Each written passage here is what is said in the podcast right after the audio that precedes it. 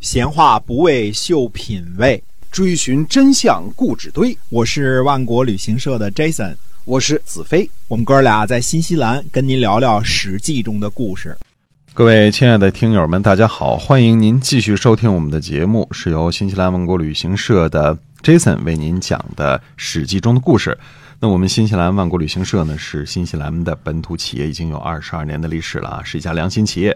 那么您可以搜索一下我们的公众号“新西兰万国旅行社”。那么我们今天呢，继续书接上文，跟您讲《史记》中的故事。是的，我们这段时间呢一直在筹划着给大家讲这个《史记》的故事啊。嗯，那么前几次呢，光讲这个序言就讲了好几回啊，闲篇儿比较多，怎么没进入正题是吗？因为那个时候呢都是没什么史料记载的，所以发挥的余地比较大。啊，啊，这样的话呢，就胡侃的这个成分就比较多一点啊。是啊 这个《史记》这个大戏嗯，这次你是从去年就开始已经筹划了是吧？ 对，我们嗯是看了很长时间的这个书啊，慢慢筹备着。其实《史记》第一篇呢，大家都知道《武帝本纪》啊，《武帝本纪》呢就是讲三皇五帝时候的武帝。嗯，五帝之首呢，我们第一个就讲叫轩辕皇帝。轩辕皇之帝前呢，我们编排的呢都是这个三皇时候的故事。嗯，那么今儿编排五帝，哎我们说，呃，三皇时期呢，那么很多不确定的因素，那么确定的因素呢，就是在皇帝成名的时候呢，嗯那么这个时候天子呢是神农氏家族，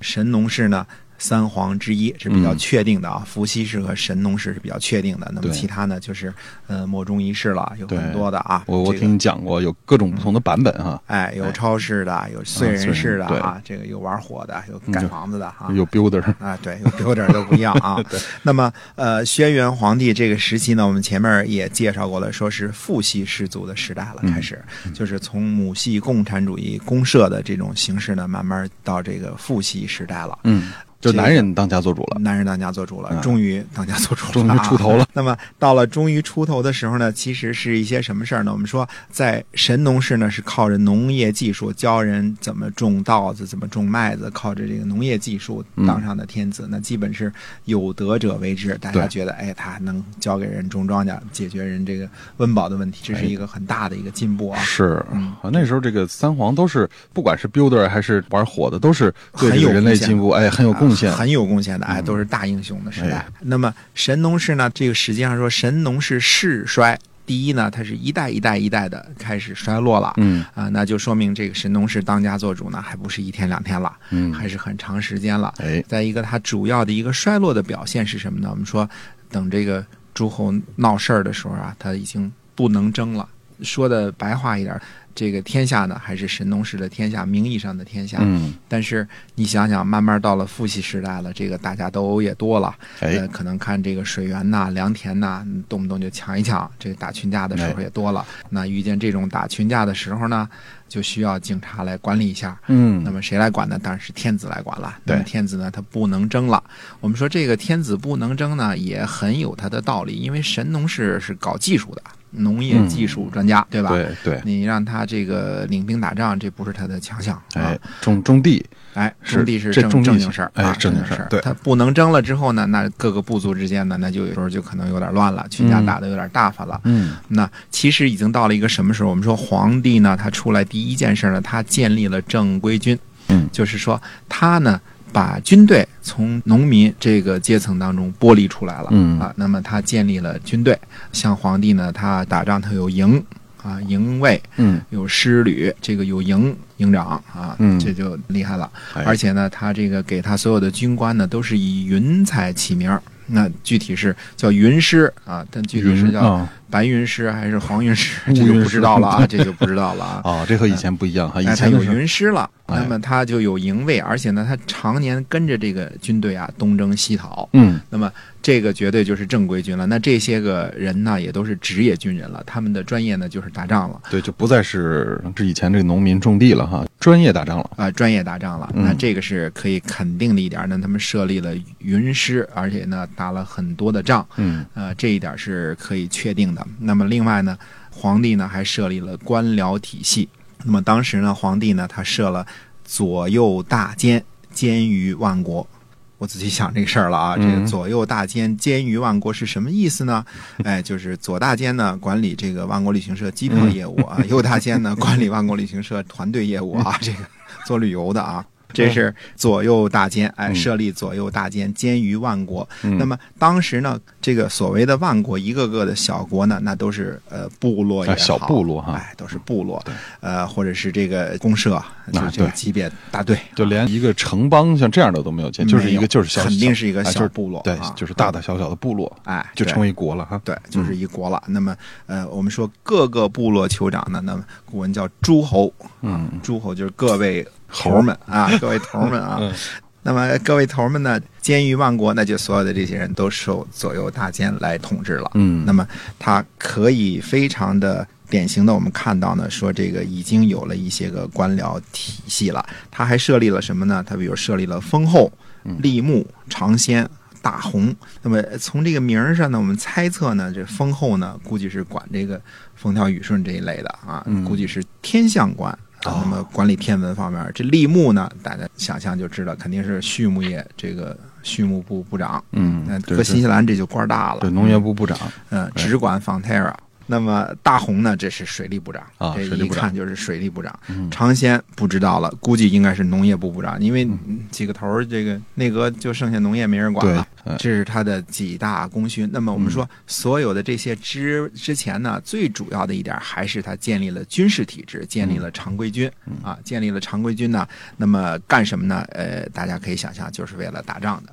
哎，那么在皇帝轩辕皇帝时代呢，当时的这个各个部族当中呢，最厉害的一个，或者说最呃不听话的挑刺儿的一个啊，就是蚩尤啊。那么蚩尤呢，那当然很多传说了，穿着兽皮啊，长得比较凶啊，说是什么南方的这个一个部族南蛮啊，哎南蛮长得还跟正常人有点不一样，好像哎，啊，就是这就属于神话的这个头上有犄角。角是吧？ 那你想象一下，穿着兽皮，头上有犄角啊，那够凶 恶跟的 牛。魔王似的。啊，呃，嗯蚩尤呢，呃，基本上属于是说南方这点很重要，因为嗯中华民族的先民都是在黄河流域一带。对这个或者河南或者河北，在沿着河这一段啊，这一段嗯哎，对，这个到山东这一带，都是北方人啊，北方人嗯。那么当时呢，长江以南是几乎可以肯定还没怎么开发的那啊是么属于比较湿、独沼城泽、猛兽泥啊，嗯比较热，啊对瘴气，这个北方人都不太那个啊搞定的这个事儿啊。对对对，所以呢，当时呢，这个蚩尤呢，虽然是南方，但是肯定是长江以北的，还是属于长长江以北的一个部落，应该是这个大约的方位。嗯那么除了这个蚩尤是比较厉害的一个呢，还有就是炎帝啊炎帝炎帝是比较厉害的。嗯那么皇帝呢，组织起军队来之后呢，其实并没有跟正主最厉害的这个蚩尤、最捣乱的这个打仗。嗯，呃，实际上呢，先攘外必先安内了一下，哦先是跟这个炎帝